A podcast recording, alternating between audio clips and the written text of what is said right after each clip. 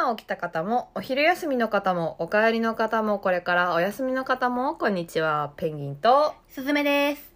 このラジオは、ミーハーお気楽 OL な姉、ペンギンと、サブカル社会的 OL な妹、すずめの会話を、せっかくなら誰か聞いてくれないかなと垂れ流す番組です。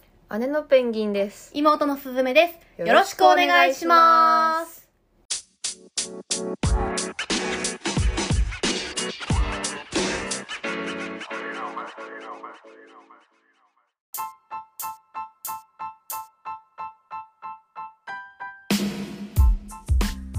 はい、始まりました。よろしくお願いしますちょっと眠そうすぎか？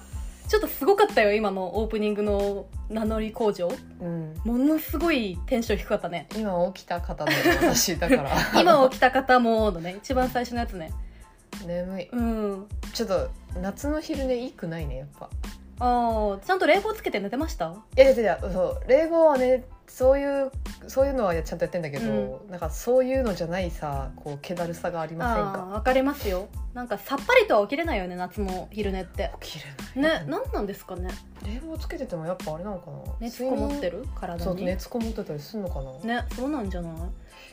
なのでちょっとうん。眠眠ですわ、うん、ひどかったよね。す 声が。でもだんだんね、喋ってるうちにね、そんな元気になってくるんでしょういやね。いやはい。いかがですか？最最近。近はでもでもなんかねちょこちょこ見に行ってますよあのお忙しいのにウルトラマンも見に行ったりとかしたし、はいはい。あとドラマも7月期全部完走して。はいはいはい。7月期、4月期？あ4月4の月期。最終回まで全部行きました。そうそうそうそう。あの持続可能な恋ですかが良かったな。あ、そうなんだ。上野樹里ちゃんがねすごいいいなんかねおん何なんつったらいいの？私たちってのだめ世代だから、うんうんうん。キャッキャしてるキャボーみたいなああいうキャラずっと見てたんだけどはいすはいごいいい大人の女性をね演じてくれててあこんなこんな優しい女の人になりたいなって思いながらでまた磯村勇斗君がねいい役なんですよあ、そうなんだ。そう一途なんだけどで結局最後上野樹里ちゃんに振られちゃう役なんだけど、はいはい。あのースンってちゃんとひこうスンってあ、引き際が綺麗なの？引き際も美しいしそれ大事。そうでまあその本当に上野樹里ちゃんが好きな相手にバトンを渡すんですよ磯村君が。たそれがまあ田中圭なんだけど。あもうそのバトンの渡し方もね「お前いいやつ」みたいな。めちゃくちゃいいやつだった。じゃあ後味すごいいいドラマだったんだ。そうへえ。この間見てああよかったなでそこにその親子役で松重豊と井川遥の恋が混じってくんだけど、はいはいはいはい。そっちはそっちでまたこう壮年の美しい恋なわけ、はいはいはいはい。その2つが本当にねバランスよくてね好きでしたあ、そうですか。はい見ればよかったな。なんか第一話で離脱しちゃったんですよね。何見てたのあと？いやもうね4月期はほとんど見てないんです。あそうなんだなんかバタバタしてて。っていうのとあんまりそんなに多分ハマらなかった。第一話いくつか見たけどハマらなかったっていうのもあってっていう感じでしたけどね。あでも「新ウルトラマン」見ましたよ私も。うん。どうだった？面白かったよね。面白かったっていうかでもなんか私あのあ原作見とけばよかったなって気はした。うん。あそうそう。だから私はすごい純粋に面白いなってなったんだけど、うん。それは多分人生でほぼ初めてウルトラマンに接したからだと思うんですよはいはいはい、はい、あの多分いろんなまあ賛否両論ピがどピなのかどうかなんかいろいろ反応はあるじゃないですか、うん。でもやっぱそういう人たちってもともと特撮を知ってたりとかウルトラマンっていうものに対する思いがあってその中で今回の映画が、まあ、どうこうっていう見方をしてるわけじゃないですか、でまあ3だったり P だったりあるんだろうけど私はもう生まれて初めてウルトラマンが動いてるとこ見たから、うん。なんかあでっけえかっこいいみたいな。はいはいはい。面白いってなっちゃったの怪獣すげえみたいな、はいはい。だからそういう意味であの何のてらいもなく面白かったねって言えるなんかあのだけなんだなとは思ってます、あなるほどね、はいだから私だからその最初ちょっと「シン・ゴジラ」みたいな感じだと思ったから、うんうんうんうん。その家督隊ね。ウルトラマンが何ぞやみたいなところからすごい頑張っていろいろこう行くんだと思ってたんだけど、うん。要は怪獣がなんで出出るのかとかね、はいはいはいはい。その辺はもう前段の数分で終わったから、ねそういう世界ですってなってたね そうそうそう。潔って思って、うんうん。でもそっからはあの納得して見れたけどね。うんもうあの山本浩二しか勝たんはもあ分かっう分たかりましたよね。よく分かった。よく分かった。言いたくなる。あの、ね。何？私の好きな言葉ですって言いたくなるあれは、有言実行。あれちょっとあの流行語になってねほしい、なりますよね、うん。面白かった。あとなんかもう一個ぐらいあったよね。なんかあのメフィラスのいろんな名言。え？なんだっけ？ここはおごりでいいですか？みたいな。あえっと割り勘でいいか。あ割り勘でいいか。そうそうそうそうそう。あのさあれもらいました？入場特典みたいな。もらったもらったもらった。なんかあれメッセージ違うんですね。メフィラスの名刺が配られてその上にメフィラスのセリフが書いてあるんだけどこう時期によって違うらしいですね。6種類ぐらいあるらしくて。そうそうそうそう。私はポップコーンは割り勘でいいか？ウルトラマンでした。あ私はねなんちゃらかんちゃら私の好きな言葉です。あそうなんだ。あ王道行った。の王道の王道のカードもらいました。そうなんだ。面白かった面白かったですね。はい。5分経っちゃった。5分経っちゃった。本当はその実は「シン・ウルトラマン」の次の日に犬王も見に行ったんでうん。犬王の話もしたいなと思ったけど5分経ってるからやめときます。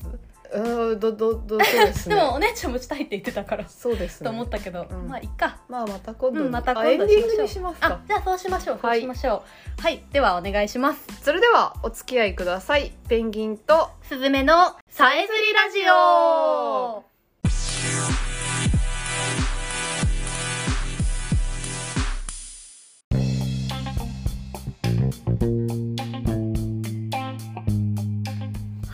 さてさてさてさて。はい。はい、本日のメインコンテンツは？どっちからいきますか？では私から。はい。はい。私あの見立てほやほやの映画を紹介したいと思います。うん。ついさっきね家で見てきたんですよ。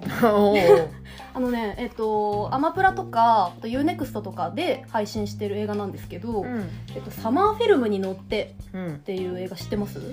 いや聞いたことはあるかもしれないが洋画？邦画？邦画です。ああの去年多分劇場公開しててあで今、まあ、配信今言ったところで配信はしてるんだけど、うん。あの有料なんですよ。アマプラだと多分500円ぐらいで UNEXT だとまあ400円で、うん。あの有料レンタルをしないといけないんですけど、うん。してもいいぐらいの見放題じゃなくてもあの見てよかったって思った作品なのではい。紹介させてください、はいでねえっと概要をお話しすると、うん。これ脚本がロロの三浦さんなの。ああそうなんだ。そう。へえ演劇のね。そうそうそう演劇の方ですね。ですね。はい。でそのロロの三浦さんが書いた脚本で監督はごめんなさい私ちょっとあんまりあの知らなかった人なんですけどえっと出てるのは、えっと、伊藤まりかちゃんってえっと乃木坂だったかな？乃木坂？どっちだ？あ乃木坂です。うん。をあの卒業して今女優としてやってるっていう子だったりとか、うん。あと金子大地君ってあ出た。はい。より家頼家、はい。は い今万寿からの頼家をはいやってる、はいはい話題の金子大地君とかが出てたりするんですけど、はい。じゃあちょっとあらすじをね、えっとまずいくんですけど、うん、と主人公は高校3年生の、うん。えっと裸足っていう女の子です。うんうん。でこの主人公の名前あそう主人公っていうか登場人物の名前がうん。裸足ってカタカナで、うん。本名なしみたいなのとか、うんうんうん。この後出てくるなんかビート版とか、うん。あのブルーハワイとか呼ばれてるあたりがちょっとロロっぽい。い。めちゃくちゃロロっぽいんだけど、まあ、主人公裸足って女の子です、うん。でそれを伊藤まりかちゃんがやってるんだけど、うん。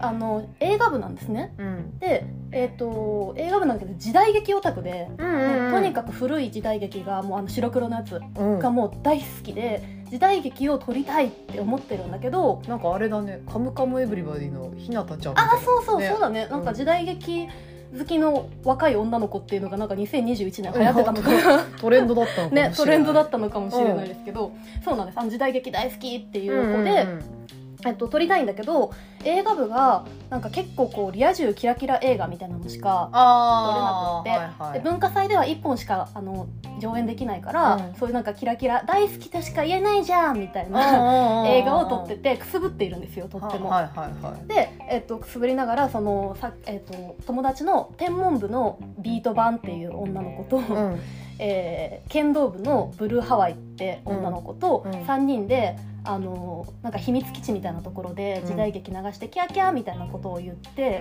えっとまあ、楽しむだけというか本当は撮りたいんだけど、うん。くすぶってるみたいな状態です。うん。で、まあ、その2人からあの自主的にも撮ればいいじゃん、映画で撮れなくたって撮ればいいじゃんって言われるんだけど、うん。で言われててか脚本も書いてるんだけど、うんうん。なんかその主人公にしたいって思うような役者が見つからないと、あー。映画部だと。あだし高校だと。ーはいはい。なんかその結構切れ目でシュッとした顔立ちでうん。憂いを帯びた顔でっていうこう監督としてのねこだわりがある中ではいそういう子が見つからないと。だからそういう子が見つからないから撮らないって言ってるんだけど、うん。ある日映画館に行ったら、うんとまさにうん。そのイメージ通り主人公のイメージ通りみたいな男の子に出会うわけです、うんうんうん。でそれが凛太郎くんっていうんだけど、うん。ああもう絶対君で映画撮るって言って、えっともう結構抵抗されるんだけど無理やりこう引き入れてよしこれでゲリラ的に映画撮るぞ。はいはい。で文化祭であんなリア充キラキラ映画をぶちのめして、えっと、ぶっ壊して撮ってあのえ上映してやるみたいなことを言って、映画を撮り始めますっていうはいストーリーなんですね。うん。でいろんな、えっと、映画部の面々じゃなくって、うん。えっと、ヤンキーっぽい男の子を証明として連れ込んだりとか、うんなんか野球オタクの男の子たちをうん。音響として連れ込んだりとか、うんうん。あのかき集めてうんなんかこうチームになってやっていくんですけど、うんうん。あのその主人公あ主人公じゃない、えっと、主役？うん。その時代劇の主役に絶対君だってなった男の子が、うん。実は未来から来たタイムトラベラーだったっていうあ仕掛け仕掛けというか、うんがあるんですね、うん。まあ、それは結構序盤で判明するのであこれネタバレじゃないんですけど、うん。あのだったんですよ。うん。っていう中で、えっとその映画を撮っていくまあえっと映画を撮ること自体も、まあ、ゲリラ的にやってるのでいろんな苦労があるんだけどそれをこうみんなで乗り越えたりえっと途中でそのタイムトラベラーだってことが分かって、うん。いやこれはあそれどうしたらいいんだとか。ばバレちゃうんだ途中でバレますあバレます。へバレて、うん。なんかこういろんな思いがね、うん。交錯したりとかする映画です。だからめちゃくちゃ青春映画この間あのやつさ見たよね。時をかける少そうなの。女的な。そうなの。私うん。これ見立てほやほやで、うん。なんでこの話しようかと思ったかって、うん。今日土曜日なんですけど、うん。昨日の金曜ロードショーで解きかけやってて、うん。結構みんな見てるんじゃないかなと思ったから、うん。あの話してるあなるほどね。で解きかけ要素は、まあ、そもそもタイムトラベラーだし、うん。その作品の中でもその天文部のビート版が「時をかける少女」を冒頭に読んでたりとか、まあ、それも伏線的に使ってるんだけど出てくるんですよ解きかけがまさに、うんうんうん。オマージュはしてるんだよそうそうそうめちゃくちゃオマージュュだと思うあのしてるんですよ。うん。で本当にこれ何がいいかってもう青春キラキラなんです。へえ 本人はキラキラ嫌だっていう割にキラキラしちゃうんだ。いやでもさ青春のキラキラってさなんなんていうのかな私その青春映画って本当に難しいと思うんですよ。うん。なんかさ高校時代ってさいわゆるそういうまあ恋愛もしてあの友情もあってみたいなこうとか文化祭頑張ってとか、い。そういう本当に充実した生活を送った人でも別にそうじゃなかった人例えば文化祭とか全然興味なかったっていう人だとしても、うん。どちらにしてもその高校時代って美化しちゃうじゃないですうか、んうんわかるわかる。うんその楽しかったっていう人は本当にあの頃最高だったなって思ってるし、うん。まあ、そうじゃなくてもあの頃あれやっとけばよかったなって思うってことは、うん。高校時代特別なものってことじゃん。あああそうね。の時しかあれができなかったなって思って。だからもう多分、あの全ての人にとって高校生ってさなんか過去の憧れなんだよね。そうそうそうそうそう。んんんん。あれはもう二度と戻ってこないあの、うん。憧れとして結構多分美化しちゃってると思うんだよね高校生いいなって、うん。だから多分普通に青春映画撮ろうってこう例えば自分が監督になって撮ろうって思った時になんかこうなんて言うんだろう。やりすぎちゃう。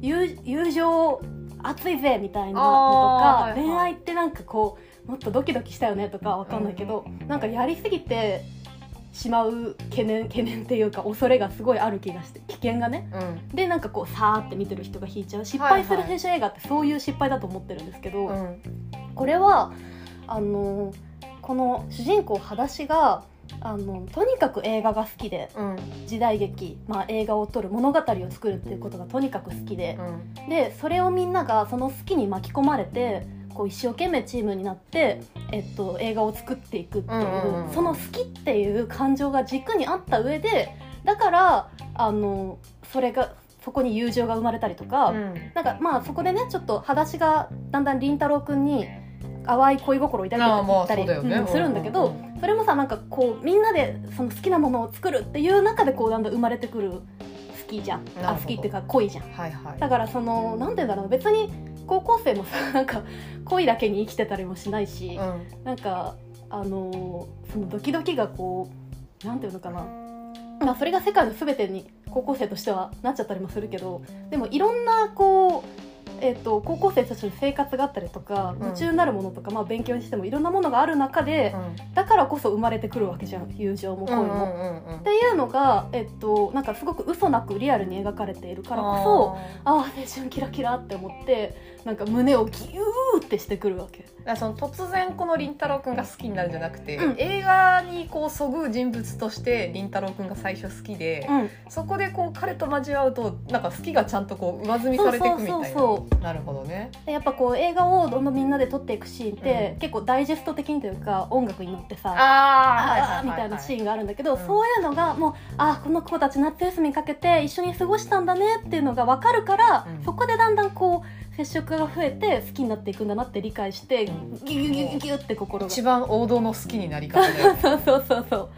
それがね同じ時間を共有して頑張るみたいなうね、ん。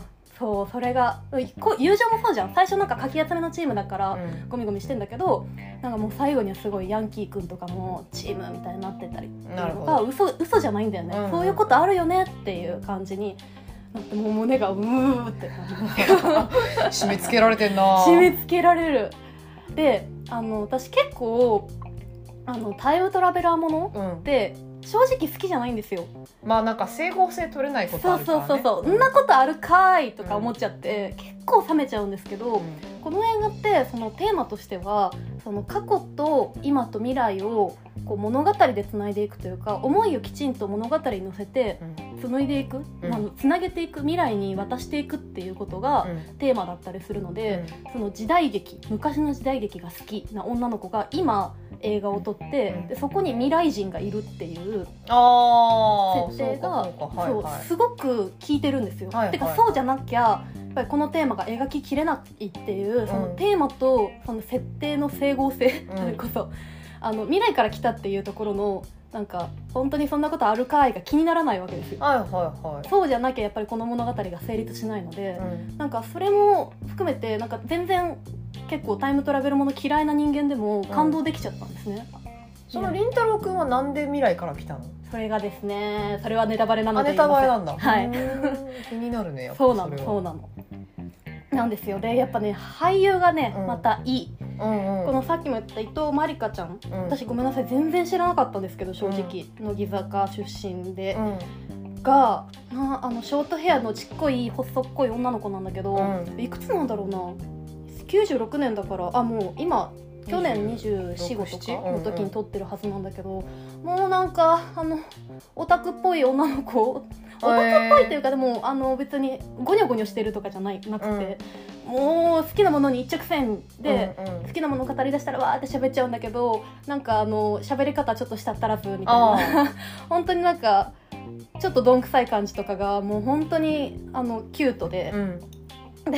金子大地君はもうなんかそのなんていうのこの裸足役伊藤まりかちゃんが、うん。そのこの子しかないって思う説得力しかない顔、へえ シュッとさ鼻高くてまあシュッとしてね。目スッとしてさ、うん。眼力こうあの眼差しに説得力があってさ、っていう中でこうだんだんこうなんていうの惹かれちゃうのもすごくわかるし、うんうん。あのすごくいいキャストだなと思ってるしなんかこう河合由美ゆゆうみちゃんあと祈りきららちゃんっていうのかな？あのその2人を、えっと、脇であの2人じゃない。2人かえっと裸足役をうん。脇で支える、うん。その親友たち、っうん。ていうのもなんかすごくリアルなんだよね。あの天文部でその子もなんかこうボソボソってこう喋るような子なんだけど、うん。あのなんていうのかな。あのいわゆる陰キャとかじゃなくて、うん。それこその天文にこう没頭してるとかうん。っていうのがあと剣道部のあ快活な感じとかが、うん。なんか本当にバランスがよくって、あの見ててすごく気持ちいいです。はい。そう。でこれってあのさっきから すごい喋ってるね。あの映画部はうん。キラッキラ青春映画を撮ってる、うん恋愛リア充映画を撮ってるってうんうん言ってるんだけどなんかそれがなんていうのかな。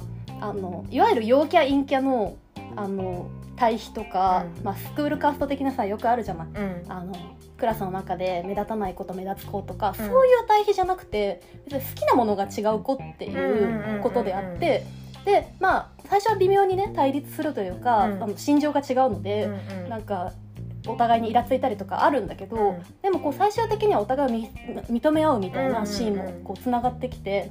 あのシーンもあってなんかそれがすごく気持ちいいなと思ったやっぱりなんか単純な対比じゃないじゃないですか、うんうんだからそこもやっぱそのさっき言った青春映画の難しさを乗り越えてるというかそこ対比にしちゃえば多分楽なんだけど、うんうんなんかちゃんとそれぞれの好きをうんあの持っててそれぞれがあの頑張ってて最後は認め合うっていう流れがすごく気持ちよかったですね。ねはい。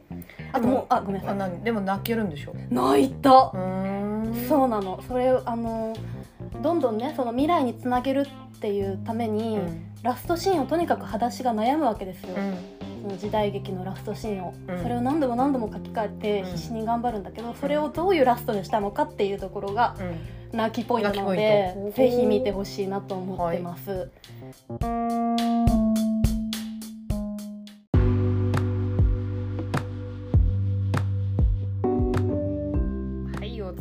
様でした。はい、ありがとうございました。すいません、ちょっとな喋りすぎましたね。でもなんか夏にあれし見たいあ、そうそうそう、あの夏休みの人もコマなので、ぜひ夏の間に見てください。ははい、私もちょっと映画紹介しようかなと思って、はい、えーまあネットフリとか見てると結構古い映画見れたりするじゃないですか、はい、はい、はい、それではい。なんかたまに見るんですけど、うん。あの今見てもいいなと思った映画があってはい、「火曜年歌」っていう映画なんですけど、はい、え、火曜年歌ってどういう字ですか？えっ、とね普通にフラワーの花に、うん。おかげさまの様に、うん、年はあのイヤーの年に、花はあの中華の花ほうほうほうほう。ではい。火曜年歌あの意味はぶっちゃけようわからん。あそうなんだ。どういう意味なのかは私もそこまでは調べてない。もしかしたら中国のいい感じの四文字熟語とかなのかもしれないんだけど、うん、多分だけどなんか華やかなりし日々みたいなあ感じの意味かなって思ってる、で、えっと2000年のね映画でうん。監督がウォン・カーワイっていう映画なあの映画監督なんですけどあ、はい。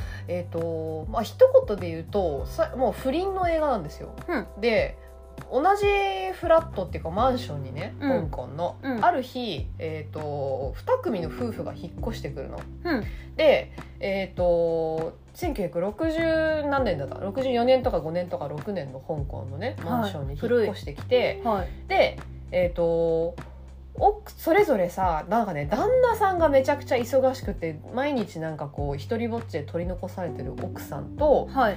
あのなんか奥さんがめちゃめちゃ忙しくて出張続きでなんかしがない新聞記者としてしか自分は働けてない旦那さんっていうのがそれぞれ隣同士の部屋に残されてるんですよ。うん。でなんかこう家にぽつねんと残されてる者同士で、うん、こう挨拶とかするようになって、うん、でね食事に行くんですけどあのお互いねこうなんか「可愛いバッグですね」とかうん、「素敵なネクタイですね」みたいな感じでうん。お互いの持ってるものを褒め合うのね。うん、でそうすると「僕の妻もあなたと同じバッグを持ってますよ」とかうん「私のあの私のなんか旦那さんもあなたと同じネクタイをつけてるわ」みたいな、うん、なんかそういうこうちょっと意味深なあのなんつったらいいのかな意味深な会話をするんですけど、うん、含みのある会話いや私何の話をしてるんだって最初思ったんだけど、うん、これめちゃめちゃお察しのえあの話で、うん、要はその2人が出会う前にそれぞれの旦那さんと奥さんが不倫をしててでさあのよくある話あの出張行った時にさ、うん、あのプレゼントを2つ買ってさ付き合ってる人とは不倫先にもあげるみたいなのをやってるみたいな。でそれでお互いの旦那妻がなんかもうできてんなみたいなのがその分かっちゃう不倫要はねされ妻され男同士なんですよあ、この主人公2人は。はいはいはいはい。それでなんかどうします？みたいに なるっていうあそういう映画そこからまたこう2人の関係が始まっていくんですよ。であ、怖っ。もうその開始3分で超怖いんだけど今。それであここでお察しなんですねっていう、うん。で要はこの映画不思議なところがその直接的な言葉がうん。もう一切何も出てこないの。うん、そのあなたの旦那私の私の妻と不倫してますよねとか、そういうことは一切言わない。うん、同じバッグを妻も持っていたなみたいな。もうそういう感じのことをねうん。なんかい言うみたいなすごいね。遠曲に遠曲を重ねて 遠曲な感じの大人の映画なんですけどうん。でまあ要は2人でも結局さなんかこうさされ不倫された者同士で、うん。だんだんまたこう仰せを実は重ねていくようになっちゃうんですよ。うん。でまあさすがにね、あのー同じマンションの中でうん。頻繁に行き来してたらマンションの人たちにも、まあ、あの香港とかのマンションって結構共同体っていうかさコミュニティが強いみたいなところがあって。うん。はいこう仲良くみんなでご飯食べたりねあのマンションのみんなでするからさすがにそこでなんかこう同じドアから一緒に出てきましたとかまずいだろうみたいになってあの旦那さん旦旦那さん側の方がこの新聞の執筆新聞の他に小説を執筆しようとしてるからそっちのホテルでちょっと一回会うかみたいな話とかをするんですけどでもね結局なんつったらいいの？キスシーンとかうんベッドシーンとか実は映画の中に一切現れなくて。うんこう2人がひそやかにこう会ってボソボソボソボソって話をしてるシーンだけがひたすらこう挟まれていくはの。であのカメラ割りみたいなものもあはい。隠し撮りかなみたいなカットがすごい多くてそれなに新ウルトラマンみたいなこう足元から 足元から滝くんみたいな。本当にあの何こう壁の壁のむ壁のこう覗き見のようなカットとか。ああの何マンションの窓から下を見下ろすと2人がなんか高架下に立ってるみたいなカットとかそういうこうねあのかシャドウな感じの、うん。こう暗めなこうねなんつったらいいの水面下だなみたいな、こううん水の中のような表現が、はいはいはい。2人のこのひそやかでプラトニックな感じの不倫を、まあ不倫というか恋愛を、うん。すごいこう描いてて、うん。あこういう何？ここまでその察しろみたいな、うん。直接的に何も言わないけどなんか2人結構愛し合ってんなみたいなのが分かるっていうのが表現があるんだと思って、うん。まあ、そのストーリーはもうさ不倫なんだよ、まあうんうん。もうすげえ単純な不倫なんだけどなんかこういう表現の仕方がああるんだなと思ってもう古いねもう20年も前の20年以上前の映画だけどすごい新しい気持ちでこう、はい。見てしまいました。へえあ2000年制作って書いてあるね。2000年の制作で、あのやっぱりこうで一層ププラトニックなんだけど要はその恋愛表現としてはめちゃめちゃプラトニックなんだけど、いうん。やなんかもうエロいなーみたいなものもすごいあってあのまずその妻の方のマギーちゃんがね、はい。妻がやっていてで彼女はあの一応その職業婦人で秘書とかもやってるんだけど小さい会社の秘書とかもやってるんだけど、あのチャイナドレスを毎日着ててほ髪の毛をこうアップに毎日結い上げて、めちゃくちゃ美しいわけ、うん。でもそのチャイナドレスもさもう何ピッターみたいな。あ体のライン全部取ってまそうそうそうもう全部取ってて ハイヒールで、すうん。でもうそのチャイナドレスがもう本当に毎日美しいわけ。はいあのすごい美しくてもうちょっとこうお尻をプリプリさせながら歩くみたいなのも、いちいち可愛いの、うんうん。でな もうえもうななんてなんてエロ美しいんだろうみたいな、うんそのなんか変な気持ち悪いエロさじゃなくて美としてのエロさみたいなのがすごい出てていやもうこんなお妻をほっといて不倫するいや夫の方何みたいなうんうん。感じなんだけど、まああのすあのトニー・レオンってねあの不倫相手役のトニー・レオンが惹かれるのも無理はないわみたいな、うん。そういうこう美しさがあってでその相手やマギーちゃんの相手役のトニー・レオンの方もあの和製ジョセフ・ゴードン・レビットってあのなんだってなってた。ご なんだって？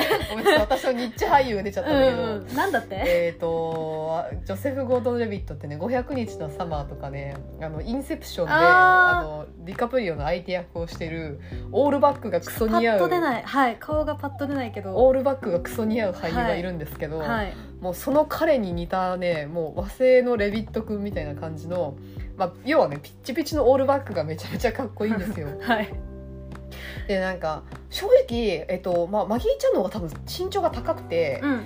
ヒハイヒールも履いてるから彼女の方は背が高いんだけどその映画の中で見ると。はい。だけどなんかそこにこう対峙するこうトニー・レオンのなんか眼差しとか、うん。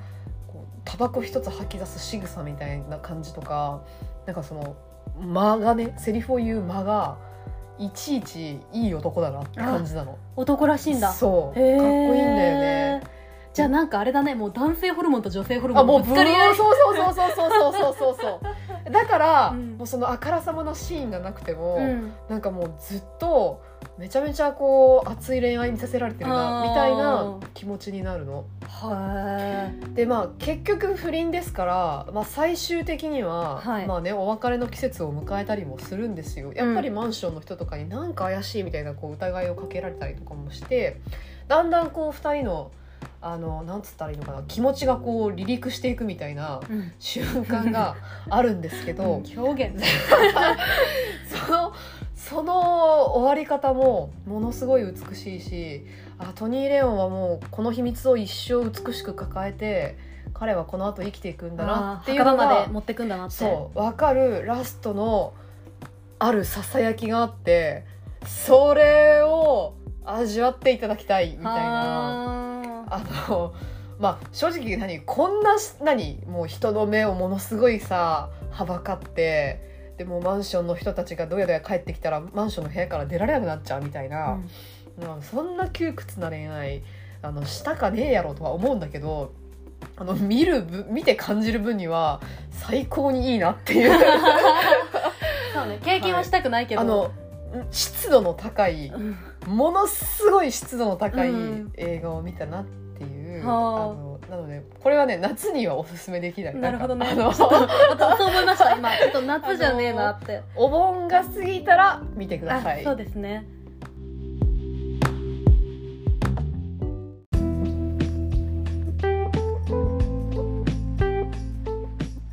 はい、ありがとうございました。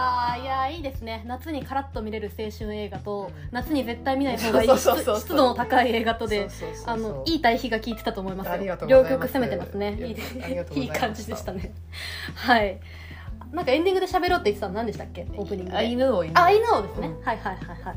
犬王どうでした？あやっと見てきたんでしょあそうやっと見てきたんですよえよかったでし、しょ？ていうかなんかあれは映画っていうかライブでしたね。ライブです、うん、全然ライブ。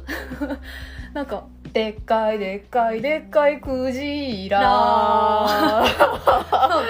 みんなで大合唱するシーンね。大合唱してる気持ちになりましたよね、見てる方。もだし、あの、応援上映したいなって、コロナじゃなければ言ったのもよくわかりました。うん。声出したいもん。うん。2回目見に行って、うん。2回目は歌いたいよね。うんそう。ん。すごく良かったですね。歌詞付きもやってるんだって、歌詞付き？うん、歌ってるとこに歌詞つけてくる。それいいなぁ上映やってて。あ、それいいなぁ全然。そっちの方がいいなって思っちゃったえ、2回見に行ったんですか？私実はこの間別の友達ともう一回見に行ってあら、まあ。それが、が歌詞付きだったんですよ、はいはいはいはい。あの良かったですね、うん、絶対その方がいい。歌詞あった方が分かりやすいなーって感じはあった、うんうんうんうんあれ結構なんかやっぱりあのある程度その「平家物語」のさうん。あのやっぱクジラのシーンとかさ、うん。あのいろいろこう見てないとその歌詞がこうスッと入ってこないじゃないですか多分。そうそうなんやねんクジラってって多分なっちゃう、うんうんうん。からあの私はあのアニメ「平家物語を」そうね。私はっていうか多分結構それ見てる人が多いと思うけど、うん。そっからの流れで見るのが一番いい,、いいなと思いましたよかったですね、うん。あったきらびやかで。でもあの脇塚の曲とかは全然知らない話だったから私帰ってから調べてよ「薩摩の神」へーって平忠則薩摩の神みたいな、うんうんうんへーって思いながらあの勉強をさせていただきました、うん、そうですね。なんかあの純粋に音楽を楽しむのと、うん。あの古典を知るみた知るのいなね。よとですごくいい映画ですよね、はい。かったですよあとなんか夏はなんか見るんですか？結局他。夏は、えーっと結局まだ 明日派遣アニメ見に行きますけど。ああ言ってくださいはい。なんか派遣アニメあるみたいですよ。あのやっぱ1周目映画ってさどうしてもさ映画館1周目にゴンと跳ねないと、うん。その後のこう上映回数がガガクンと減っちゃうじゃないですうか、ん。でそれが結構派遣アニメはうん。良くなかったらしいんですけど、うん。でも見に行った人がすごいいいいいって言ってて、うん。は見に行った人は少ないけどいいって言ってるから、うん。なんか残れ派遣アニメみたいなハッシュタグができてて、へえうん。その必死にみんな布教してちょ,、へえちょっとずつ盛り返してきてるんでえー、すごい映ね画館の回数が。あすごくないですかそれ、それすごいね。そんなことあるんだと思ったから明日ちょっと見に行こうと思ってますはい。貢献しますね。うん興行なんかそんなん言われたらちょっと、ね。ミーハー的には 行きたくなりました。ミーハーの鏡だな。そうそうそう。そういう言い方の方が刺さる。あの あストーリーがいいよとかじゃなくて。そうそうそうみんな見てるよみたいなみんな見てるよって言われた方があのやっぱ刺さります、ね、ミーハーやな。ミーハーです、ね。はい。何か見る予定あるんですか？あと。ああとなんあトップガンね。あトップガンはねうんなんか正直「トップガン」ってあの昔普通に昔のやつ、うん。見て面白いと思わなかったんで、うん。って思ってたらその昔面白く思わなかった人こそ見てほしいっていうマジか。いう感想ばっかり見ますよ私、マジか、うん、いやこの間その犬を2回目行った時あ違う「新ウルトラマン」行った時ももうドルビーアトモスと IMAX が全部「トップガン」に占領されてて、あれ？みたいな感じだったんですけどいや人気だよね。人気私たちあれですね結構さ公開直後に話すような話を今だいぶ経ってからやってますね。やってますね。はい、あの持続可能性の高いミーハーと言ってほしい。うん、サステナブル サステナブルなミーハー、長く楽しみましょうっていうことです。うん。まあいいんですよ。こう古い時代と古い映画とね行ったり来たりするのがまあそうですね。はい無尽蔵に増えていきますねあの見たい映画が。まあそうですね。本当今はさ古い映画もさそのあの古い映画も最近の映画もどんどん配信でさ見れるようになってきちゃうからさうん。本当に追いつかない。感謝です正直。ありがとうございます。ありがたいですね。はい、えー、もういいでしょうか？なんか暑いしねもやっと終わってますけど今日はまあいいでしょうこんはない感じで、というわけで本日はこの辺りでこのラジオは姉と妹の会話をせっかくなら誰か聞いてくれないかなと垂れ流す番組です。聞いてくださった皆さんありがとうございます。ではまた次回